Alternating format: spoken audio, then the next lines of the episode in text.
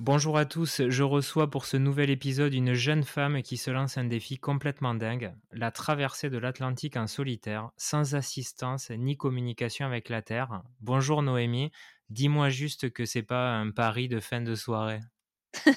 Bonjour, non, non, c'est pas du tout un, un pari de fin de soirée, c'est quelque chose de, de mûri et de réfléchi. Je suis parfaitement consciente. Alors est-ce que tu peux te présenter en quelques mots pour commencer? Alors, moi, je suis Noémie, donc j'ai 26 ans. J'habite sur la côte atlantique du côté de Biscarrosse. Et en fait, j'ai un peu une double casquette puisque je suis navigatrice et chargée de communication. Donc on va reparler bien entendu de toutes ces expériences, mais d'abord ce qui m'intéresserait c'est de savoir quel élève tu étais à l'école.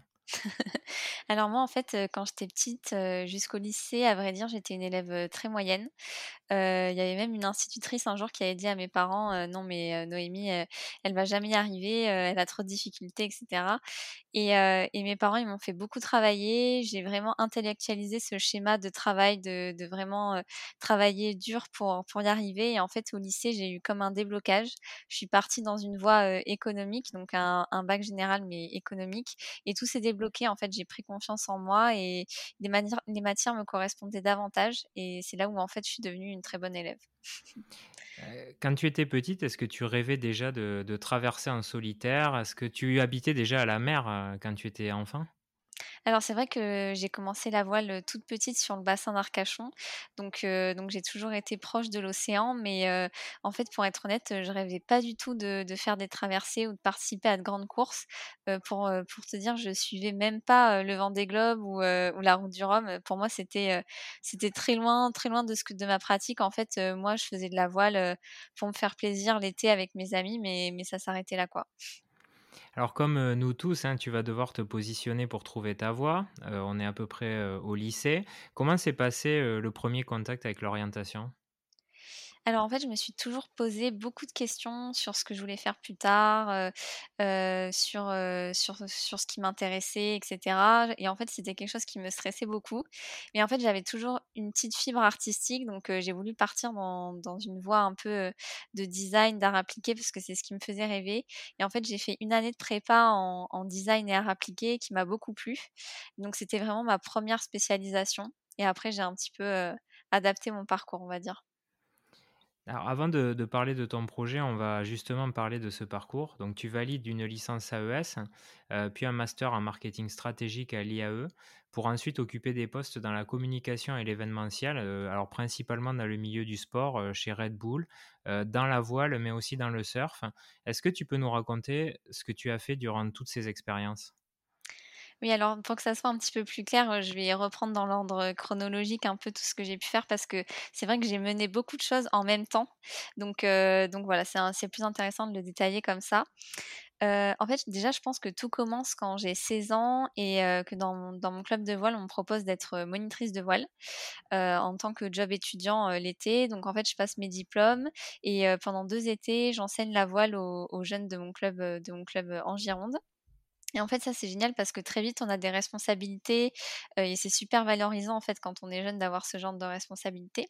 Donc déjà, ça, c'est un premier pas vers le monde professionnel et vers le monde du sport et de la voile et une fois mon bac en poche, en fait, donc je décide de faire ma prépa en design et l'été, l'été qui arrive, je me dis: «Mon club de voile, en Gironde, c'est top, mais j'aimerais bien aller voir un peu autre chose, ce qui se passe ailleurs» et en fait, je postule au Club Med et en tant que monitrice de voile et par ma plus grande surprise, en fait, je suis retenue alors que j'ai tout juste 18 ans. Donc en fait, là, je pars, enseigner la voile, 3 mois au Maroc, au Club Med. Donc en fait, là, c'est génial parce que, c'est vraiment un pas vers, l'entreprise parce que c'est quand même une grosse structure où on a des responsabilités d'animation, de relations clients, une clientèle qui est internationale. Donc là, c'est vraiment un premier pas, vers le monde de l'entreprise. Et en fait, en parallèle, je fais ma licence AES et je refais ça l'été d'après, où je suis monitrice de voile encore une fois, mais en Corse cette fois-ci. Donc ça, je suis vraiment trop heureuse et en fait, ça me donne encore plus confiance en moi. Donc je fais ma licence et cetera et en fait, pendant ma dernière année de licence, je me dis: «Tiens, j'aimerais bien travailler en plus de mes études, heu, pour, heu, pour, heu, rester un peu dans le monde de l'entreprise» et là, je regarde les annonces, en fait, sur Google et puis je tombe sur, sur Red Bull, un job, étudiant de 20 heures par semaine où, en fait, on doit faire, du street marketing et de l'événementiel sportif, les week-ends. Et je me dis: «Waouh, mais ça, c'est trop top, je postule et on verra bien» et encore une fois, ma plus grande surprise, je suis retenue. Donc, là, c'est parti pendant 1 an avec Red Bull, en parallèle de mes études où là, pour le coup, je vous dis vraiment, 1 an chez Red Bull à fond où je vois que pas Red Bull. En fait, j'ai mes copines, on part, distribuer des canettes un peu partout en Aquitaine. On fait plein d'événements super cool, que ça soit à la montagne, à Paris, des événements sportifs et c'est là où vraiment je découvre l'événementiel sportif et forcément, quand on a un pied dedans, on a envie de continuer. Surtout que Red Bull, c'était un peu la crème déjà sur l'événementiel. Oui, c'est vrai que ça fait rêver et puis les équipes, elles sont top, heu, c'est super professionnel donc heu, j'en garde un super souvenir et en fait, donc là, je démissionne de chez Red Bull et je me dis toutes mes copines, elles étaient en école de commerce et elles partaient faire une année de césure. Et je me dis: «Je vais faire pareil, je vais faire un stage de 6 mois et ensuite partir, 4 mois à l'étranger» et en fait, c'est là où je trouve un stage de 6 mois, en tant que chargée de communication chez OC Sport, donc qui organise les plus grands événements de course au large, en France. Et moi, je me retrouve en fait, chargée de communication pour la Route du Rhum et la Solitaire du Figaro, donc c'est des grandes traversées et donc là, je pars à Paris avec ma petite valise, sans trop savoir ce qui m'attend. Et là, je passe vraiment 6 mois à fond où finalement, je suis très peu à Paris, on est tout le temps en déplacement, c'est hyper intense comme rythme. Mais je vais jusqu'au bout, je m'accroche et je découvre, en fait, ce milieu de la course au large qui est vraiment incroyable. Et en fait, là, je me dis: «L'événementiel sportif, c'est trop bien» mais d'un côté, on n'a pas le temps de se développer nous, en tant que sportifs, heu, donc heu, donc voilà. Du coup, je rentre, heu, je rentre, je pars, 4 mois surfer avec mes copines, à Hawaï et en Australie et c'est là où j'attaque ma licence, ben, mon master de de marketing et de communication à l'IAE, à Bordeaux. Donc heu, donc voilà et c'est aussi là où je fais la rencontre de Sam Bot, donc heu, l'entreprise où je suis actuellement. Et en fait, heu, je les rencontre lors d'une journée portes ouvertes qu'organise mon école et en fait, tout simplement, je vais me présenter, je dis, heu: «Bonjour, je suis Noémie, je suis passionnée de navigation, j'ai déjà des expériences dans la voile» et très rapidement, en fait, je suis recontactée pour un entretien pour faire un stage. Et puis de ce stage, découle, une alternance. Et puis voilà, maintenant je suis en en CDI toujours, toujours chez eux. Alors Sam Bot, on va on va juste préciser, c'est une plateforme de réservation de bateaux, hein, si je dis pas de bêtises. Heu, donc en gros, c'est un peu le Airbnb du bateau. Exactement. quel est ton rôle précisément, dans cette structure? Alors en fait, mon rôle, c'est de coordonner, toute la communication. Donc c'est assez large, puisque ça va de l'opérationnel avec la réalisation de supports de communication, de supports graphiques, de la publication sur les réseaux, gérer le blog, le blog de Sam Bot, mais c'est aussi des choses un peu plus stratégiques, comme la mise en place de partenariats ou l'organisation de salons, toute la gestion de la communication interne. Donc pas mal de missions assez variées. C'est un environnement un peu start-up? Oui, on est clairement dans un environnement, très start-up où en fait on est dans un grand espace de coworking à Bordeaux. C'est assez free, enfin voilà, on gère un peu notre, notre temps comme on veut, donc il y a une super ambiance que des jeunes. Donc on a de la chance. Passons à ce projet, qui me paraît complètement fou, hein, surtout à ton âge. Donc tu as récemment communiqué sur ta volonté de faire, la Mini Transat, qui est la petite sœur de la Route du Rhum. Donc ça, tu souhaites le faire en 2025. Alors déjà, tu évalues à combien de temps cette traversée? Alors en fait, la traversée en tout, ça va durer un peu moins d'un mois. En fait, heu, donc c'est une traversée de l'Atlantique en solitaire, donc sur un petit bateau de 6,50 m où en fait notre point de départ, c'est les Sables d'Olonne. On fait une escale, heu, aux Canaries et ensuite on s'arrête en Guadeloupe. Donc ça, on on estime à environ un mois de de traversée et au départ, on est 80 concurrents. Et c'est sans communication avec la terre et sans assistance, donc on est vraiment, à l'ancienne avec nos petits bateaux à essayer d'aller le plus vite possible de l'autre côté.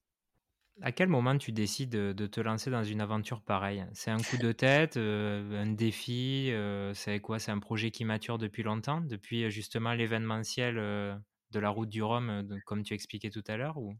Oui, voilà, alors en fait, heu, donc heu, quand je suis, heu, stagiaire pour la Route du Rhum, je suis vraiment fascinée par tout ce monde-là et en fait, moi, je suis sur les pontons à attendre que les bateaux arrivent et ce rôle-là, il était vraiment génial, je me suis éclatée. Mais en fait, dans ma dans un petit coin de ma tête, je me disais: «Purée, mais ça serait quand même bien un jour d'être toi à l'arrivée, quoi» et et en fait, donc quand je termine mon stage, je me dis, «OK, aujourd'hui, tu es sur les pontons, mais un jour, ça sera toi à l'arrivée, quoi». Mais ça, en fait, je me fais un peu une promesse à moi-même c'est un challenge que je garde dans ma tête, mais j'en parle à personne, quoi, heu, je suis vraiment pas sûre d'un jour me lancer et je suis même pas sûre d'un jour, y arriver et d'avoir les compétences et en fait, c'est en parlant un peu autour de moi où il y a des gens qui m'ont dit, «Mais non, mais tu peux carrément le faire, lance-toi» et à partir du moment où on m'a dit ça, j'ai plus hésité, quoi. Alors c'est quelque chose que tu as déjà, j'imagine, un peu anticipé. Quelles sont les difficultés auxquelles tu vas devoir faire face, durant une telle traversée? Du coup, là, ça fait déjà un an finalement que je prépare un peu le projet, de mon côté et je pense que même moi, en fait, je suis pas encore consciente, vraiment de toutes les difficultés auxquelles je vais être confrontée. En fait, déjà la voile en général, c'est un sport technique, donc heu, faut savoir un peu bricoler, et pour le moment, ça, c'est pas ma spécialité. Donc ça, va falloir que j'apprenne très vite, quand je vais avoir mon bateau et ensuite, c'est un sport qui est très mental parce qu'il faut réussir à tenir, psychologiquement, même quand les conditions, elles sont très difficiles en mer. Donc tout ça, ça va faire l'objet d'une grosse préparation pendant les 3 ans, donc j'ai du temps pour me préparer et c'est ça qui c'est ça qui me rassure. Mais c'est vrai que là, pour moment, moi, la gestion de projet, la communication, c'est plus ma zone de confort que le bricolage, sur les pontons, quoi. Et techniquement, tu es accompagné par, des mentors? Comment ça se passe? Alors en fait, j'ai pas, de mentor, vraiment un grand navigateur qui me suit et qui m'accompagne, mais par contre, on est dans un pôle de course au large. Donc pour ma part, moi, il est basé à La Rochelle et en fait, là, on a un navigateur qui s'appelle Julien Pulvé qui a beaucoup navigué et en fait, qui est là pour nous, pour nous aider et aussi on a, tous les camarades, qui font la course avec nous. En fait, il y a beaucoup d'entraide, donc on se refile des conseils, chacun un peu sa spécialité et heureusement parce que sinon je sais pas comment on ferait, s'il y avait pas toute cette solidarité.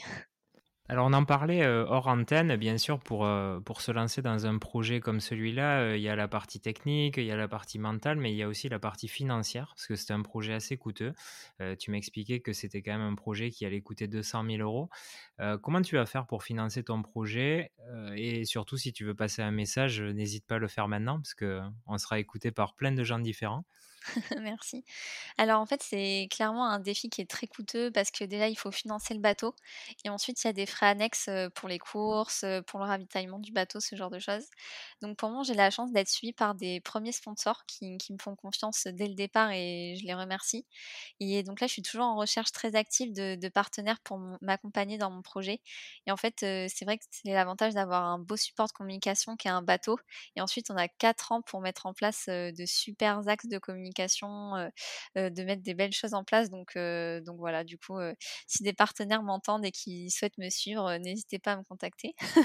Alors surtout que c'est un peu ta spécialité en plus de communiquer autour de tout ça, donc tu maîtrises tous les réseaux sociaux. J'imagine que tu as déjà créé un Instagram? Oui, bien sûr, bah, là, en termes de réseaux sociaux, je suis à fond. Je fais aussi beaucoup de vidéos avec, mon vidéaste et mon photographe qui m'accompagnent et puis, voilà, il y a plein d'opérations, d'événementiels à mettre en place autour de mon bateau et et des courses que je vais faire et ça, c'est vrai que, pour le coup, c'est moi, ce qui m'intéresse, c'est autant, la partie navigation que la gestion de projet et la communication que je fais autour de mon projet, quoi. Et justement, est-ce que tu as des courses intermédiaires? Parce que bon, heu, là, on projette à 2025, mais heu, dans le cadre de ta préparation, est-ce que tu vas, heu, faire d'autres courses? Oui, en fait, c'est ça qui est super intéressant, c'est qu'il y a une dizaine de courses par an. Donc en plus des entraînements et des navigations, le reste de l'année. Donc en fait, il y a vraiment, plein de courses sur toute la côte atlantique et même qui vont jusqu'en Irlande, jusqu'aux Açores. Donc plein de belles choses, plein de départs de courses à à voir et des arrivées aussi. Alors on va passer, heu, à la partie physique, parce que j'imagine aussi que c'est un vrai défi de sportif. Heu, c'est quoi ton plan? Heu, comment tu te prépares physiquement? C'est oh, c'est parce que j'imagine que la voile ne suffit pas, tu fais du cardio, comment tu te prépares?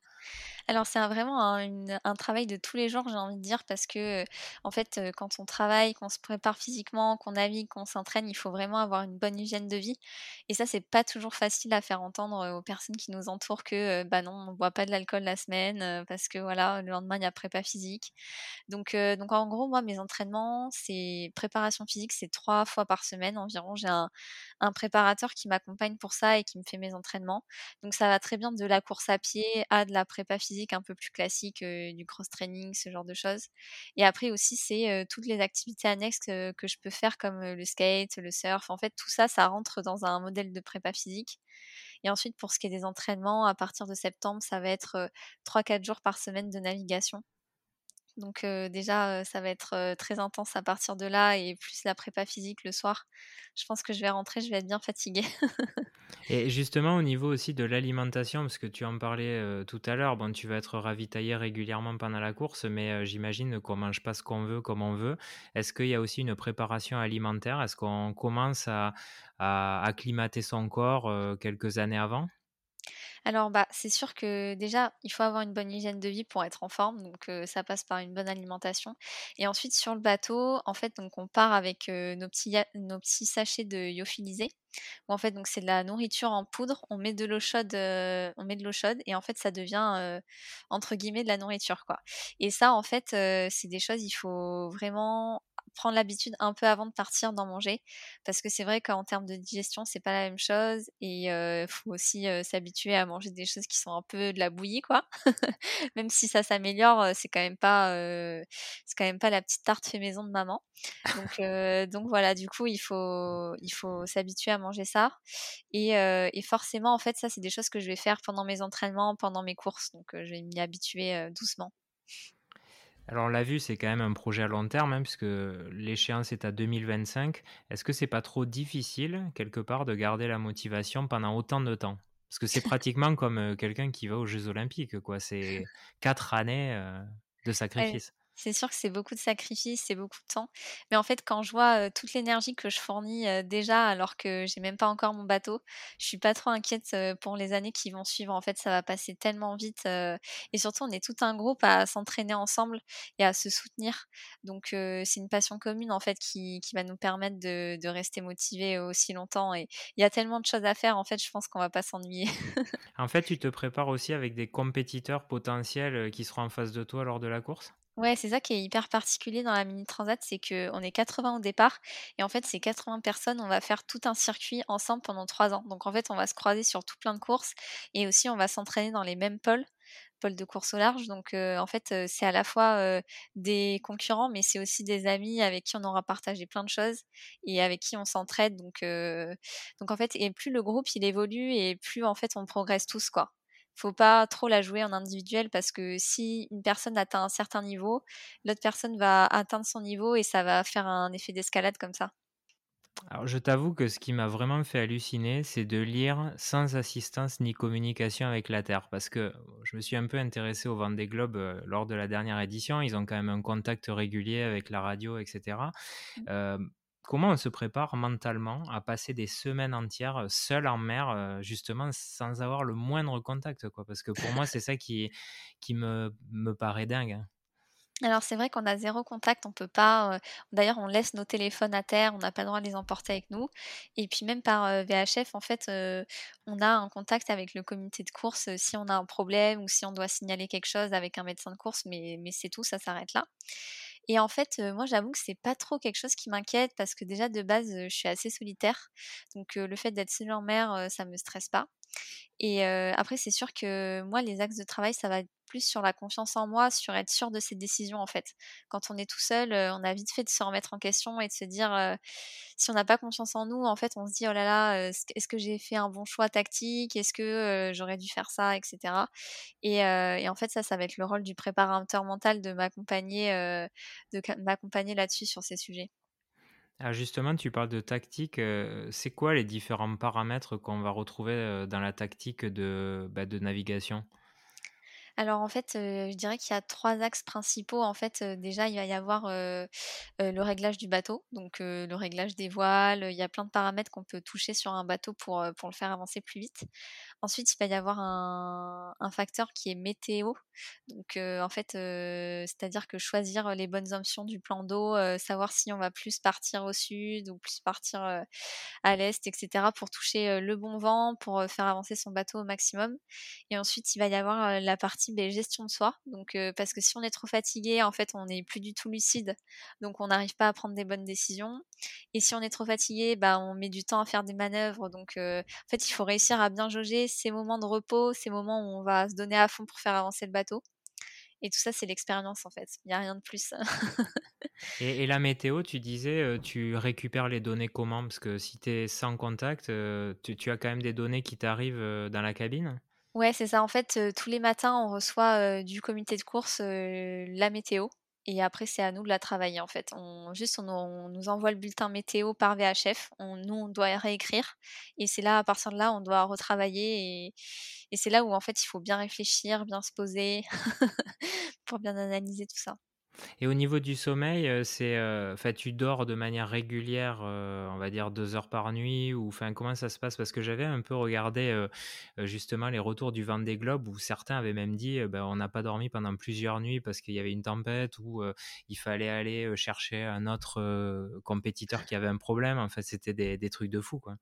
Ouais, c'est vrai qu'en fait, il y a un peu, la théorie, ce qu'on doit faire et la pratique de ce qu'on peut faire. En fait, normalement, la règle, c'est on dort 20 minutes et on reste éveillé, heu, 40 minutes, quoi. En fait, l'idée, c'est plus qu'il y ait trop de de jours et de nuits, c'est vraiment s'adapter, à la course, au bateau. Donc heu, donc voilà et du coup, en général, on dort 20 minutes, on reste éveillé 40 minutes et après ça dépend vraiment de la phase de course, et de ce qu'on arrive de l'état de la mer aussi parce que des fois, c'est tellement mouvementé qu'on qu'on peut pas, quoi. Donc heu, faut être flexible. Alors, tu parlais tout à l'heure de ton entourage et parfois de la difficulté à expliquer que, voilà, tu peux pas faire la fête ou, heu, aller boire un verre. Hem, qu'est-ce qu'ils en pensent tes proches? Est-ce qu'ils se doutaient que que tu allais te lancer un jour, heu, dans un défi pareil ou, bah, ils te prennent pour une, une folle? Bah, c'est vrai que j'ai toujours, été une petite aventurière, je suis partie plusieurs, mois en solitaire à l'étranger, ce genre de choses et en fait, mes parents, ils croient toujours qu'après ça, je vais me calmer et je vais arrêter, quoi. Mais finalement, heu, je peux pas m'en empêcher, ça fait vraiment partie de moi et heu, en fait, quand j'ai annoncé mon projet, heu, à mes parents, il y a vraiment eu 2 phases. La 1re, c'était, heu, limite de la colère, heu, tellement ils étaient inquiets, en fait. Ils étaient là: «Non, non, mais fais pas ça, tu peux pas nous faire ça» et cetera et ensuite, ils ont vu que, bah, quoi qu'il arrive, déjà, j'allais le faire et qu'ensuite, je me préparais vraiment sérieusement, que que je faisais ça hyper, hyper sérieux, voilà, que c'était carré. Donc là, en fait, ils ont commencé à prendre confiance et maintenant, je pense qu'ils sont plus fiers et ils m'accompagnent, quoi. Donc ça, c'est top et après pour ce qui est de mes amis, alors là, quand je leur ai annoncé, ils m'ont clairement pris pour une folle. Ils m'ont dit: «Non mais c'est quoi cette nouvelle lubie? Tu vas pas faire ça» et puis même, en fait, ils me disaient que j'allais pas y arriver, quoi, que j'allais pas trouver de partenaire, heu, qu'au final, j'allais laisser tomber et maintenant, en fait, je leur montre, que non, non, bah, c'est bon, là, le bateau, il arrive, j'ai trouvé mes premiers partenaires, let's go, quoi et là, du coup, c'est vrai qu'ils sont un peu impressionnés mais c'est génial, justement, de pouvoir leur montrer, de pouvoir leur montrer et même moi, en fait, ça motive, quand les gens, ils me disent, «Non, bah, tu tu sais, tu vas peut-être pas y arriver, tu devrais pas», en fait, moi, quand on me dit ça, c'est que de la motivation en plus, quoi. J'ai envie de leur prouver, que c'est possible. Je me dis en plus que, bon, à 26 ans, au-delà d'être, un défi sportif, heu, là, tu es carrément sur un défi entrepreneurial puisque tu es obligé de financer ton projet, heu, donc tu mènes d'un côté effectivement l'aspect sportif et aussi, heu, l'aspect organisationnel autour, donc c'est une expérience de dingue. Ah mais c'est vrai que moi, depuis que j'ai lancé mon projet, j'ai beaucoup appris parce qu'en fait, même je suis au contact de plein d'entrepreneurs qui ont monté leur entreprise, donc en fait, j'échange avec eux par rapport à des sponsoring et je me je me rends compte que toutes leurs difficultés, en fait, je les vis moi-même avec, tout ce qui est technique, donc gérer, l'approvisionnement du bateau, le chantier, en même temps, faire une bonne communication pour attirer, enfin voilà, gérer tout un relationnel, toutes les personnes qui sont autour de moi et au final, maintenant, j'ai une petite équipe donc il faut aussi, gérer tout ça à côté et c'est vrai que je découvre tout ce monde-là et plus je découvre ça, plus j'ai envie de continuer, quoi. C'est vraiment super passionnant. On va faire un petit quiz rapide, heu, pour connaître, heu, un peu mieux ta personnalité. Alors, ton navigateur référence? Alors moi, c'est une femme, elle s'appelle, heu, Florence Artaud, Ouais. voilà, parce qu'elle a vrai elle est elle est vraiment super inspirante et elle s'est vraiment battue, pour des années où les femmes, heu, étaient pas trop intégrées dans la course au large donc voilà. Ouais, grande dame, effectivement. Le Vendée Globe, heu, un jour peut-être ou jamais de la vie? Alors je dirais un jour peut-être, mais comme on dit un peu, heu, dans le langage marin, heu, c'est «pasta mini d'abord», donc heu, en gros, on dit que la mini transat, c'est le baccalauréat avant de rentrer, dans la course au large, donc voilà, on va commencer par étapes. L'océan ou la mer qui te fait le plus rêver? Alors, bah, moi, c'est vraiment l'océan Atlantique, sans hésiter parce que c'est mon terrain de jeu. Donc voilà, c'est c'est là où j'ai appris la voile, c'est là où je surfe, donc c'est là où j'habite aussi, donc pas d'hésitation. Alors la voile, c'est un sport de fou, un sport de rêveur ou un sport de solitaire? Alors, pour partir dans des conditions aussi difficiles, je pense qu'il faut vraiment être fou. Ça, il y a pas d'hésitation. Qu'est-ce qui te manquera le plus pendant la traversée? Bah, je pense mes petites sessions de surf, heu, à Biscarrosse, heu, chez moi, heu, dans les Landes. Alors, est-ce que tu as une ambition cachée derrière ce défi? Est-ce que, finalement, c'est juste, un pied à l'étrier pour aller plus loin? Est-ce que ça pourrait devenir même plus qu'une passion, voire un métier? Alors je pense que ça peut clairement aller plus loin et j'y pense, déjà. Je pense déjà à l'après-midi, en fait. Mais je pense que cette passion pour la voile, elle est très liée, en fait, à ma passion pour la communication, en fait. Les 2 ne vont enfin, l'un ne va pas sans l'autre. En fait, mon projet, demain, je l'imagine pas, sans communication et je m'imagine pas, faire autre chose que de la communication, autour de mon projet, quoi. C'est en fait, c'est les 2 secteurs liés, liés ensemble qui qui me font rêver et j'ai beaucoup de chance parce que justement dans mon job actuellement, je heu, ma passion pour le nautisme et et celle de la com, quoi. Et en général, heu, les navigateurs démarrent, heu, à ton âge ou ils démarrent plus tard? Parce que j'ai l'impression qu'ils sont quand même toujours plus âgés, heu Je pense qu'en fait, ils commencent tous tôt. C'est juste qu'en fait, la la voile, c'est vraiment un sport de maturité, donc ouais. on commence à être connu quand, quand on a un certain âge parce qu'on a fait des grandes courses et que, heu, on voilà, on a on a fait des des grands projets. Donc je pense qu'on démarre tous, à peu près au même âge et et au final, le temps de de devenir, célèbre, ça met un peu de temps. Ah, j'avais trouvé, enfin juste une petite parenthèse, mais j'avais trouvé le l'entretien de Jean Le Cam à la fin du Vendée Globe, complètement dingue parce qu'il revenait, il il semblait, mais paumé et en même temps, il avait un recul assez philosophique, sur la course et cetera. J'avais trouvé ce si si les gens peuvent le retrouver, je trouve que cet entretien, il est, il est magique là. Dès qu'il sort et qu'il va sur le plateau, c'est vraiment incroyable, quoi. Oui, en plus, il connaît très bien le milieu de la course au large. C'est vrai que c'est un grand nom, donc c'est toujours passionnant de et en plus, il a vraiment sa vision de la voile et c'est c'est passionnant. Tu l'avais suivi justement ce Vendée Globe? Oui, oui, je l'ai suivi. Bah, pour le coup, oui, maintenant je suis, toutes les grandes courses, heu, le Vendée Globe et cetera et c'est vrai que les interviews, de retour, c'est limite les plus passionnantes, quoi. Et et qu'est-ce que tu avais pensé justement de l'issue de la course? Parce qu'elle avait été un peu particulière, un peu décriée aussi, parce qu'il y avait eu des pénalités et du coup, c'était pas forcément le premier qui avait gagné, heu. Oui, alors c'est vrai que ça peut toujours étonner, étonner, mais c'est vrai que c'est normal que la personne qui se soit déroutée, pour aller chercher, heu, donc Kevin qui qui avait eu un problème en mer, soit récompensé parce qu'en fait, et c'est même normal et c'est limite, enfin moi je trouve ça très important parce qu'en fait si on récompense pas ça, ça veut dire que demain quelqu'un qui a un problème en mer, bah, on va se dire: «Ah ben non, je vais pas aller le chercher parce que, ça va me retarder, quoi». Donc heureusement que c'est valorisé et non, moi je trouve ça normal. Ouais, ça envoie le message d'un certain état d'esprit. Oui, parce qu'on est des concurrents, mais on est aussi des marins, donc en fait, bien sûr que si quelqu'un a un problème, on va tous se dérouter pour aller le chercher, quoi. On arrive déjà à la dernière question. Alors c'est passionnant, hein. Je pourrais en parler des heures. Heu, si tu devais donner un conseil ou une astuce, heu, pour les jeunes qui nous écoutent et qui cherchent leur voie, ce serait lequel? Alors je pense qu'en fait, déjà il faut pas écouter, tout ce qui se dit autour de nous. Alors, bien sûr un petit peu, mais il faut aussi, créer sa propre voix. En fait, si on écoute, trop les gens, on reste dans un moule qui est déjà préfait et en fait, je me rends compte qu'il y a pas du tout de moule. Moi, en fait, quand j'étais petite, on me disait: «Non, tu vas pas y arriver» et finalement, j'ai un bac+5, heu, je m'é je m'éclate dans mon job, je suis épanouie donc il faut vraiment faire ce qu'on aime parce que si on fait ce qu'on aime, on va vraiment bien le faire et je pense aussi qu'il faut pas lésigner sur les sur les efforts, quoi. Faut pas, faut pas rester dans sa zone de confort, faut toujours aller au-delà de ce qu'on peut faire et travailler dur. Ça, il y a pas de secret. Je pense que faut pas écouter les gens qui disent: «Non, mais moi, je travaille pas, ça ça arrive tout seul», Ça, ça marche un temps, mais ça paye pas sur le long terme. Bon, bah, je crois que c'est un très bon conseil. Noémie, je un grand merci d'avoir passé ce temps avec nous. Merci à vous. Surtout, enfin, je trouve ça vraiment fabuleux. Je suis vraiment admiratif de ce que tu fais donc heu, bien entendu, je vais suivre ton parcours et j'espère qu'en 2025, on pourra, se faire l'interview d'après, la mini transat. Avec plaisir, je pense que j'aurais beaucoup changé et j'aurais plein de trucs à raconter en plus. Bah, j'ai hâte. Bon, je serai un peu plus vieux aussi, mais franchement, j'ai hâte. Avec plaisir, bah, en tout cas, merci beaucoup. Merci Noémie, au revoir. Au revoir. Ha ha ha!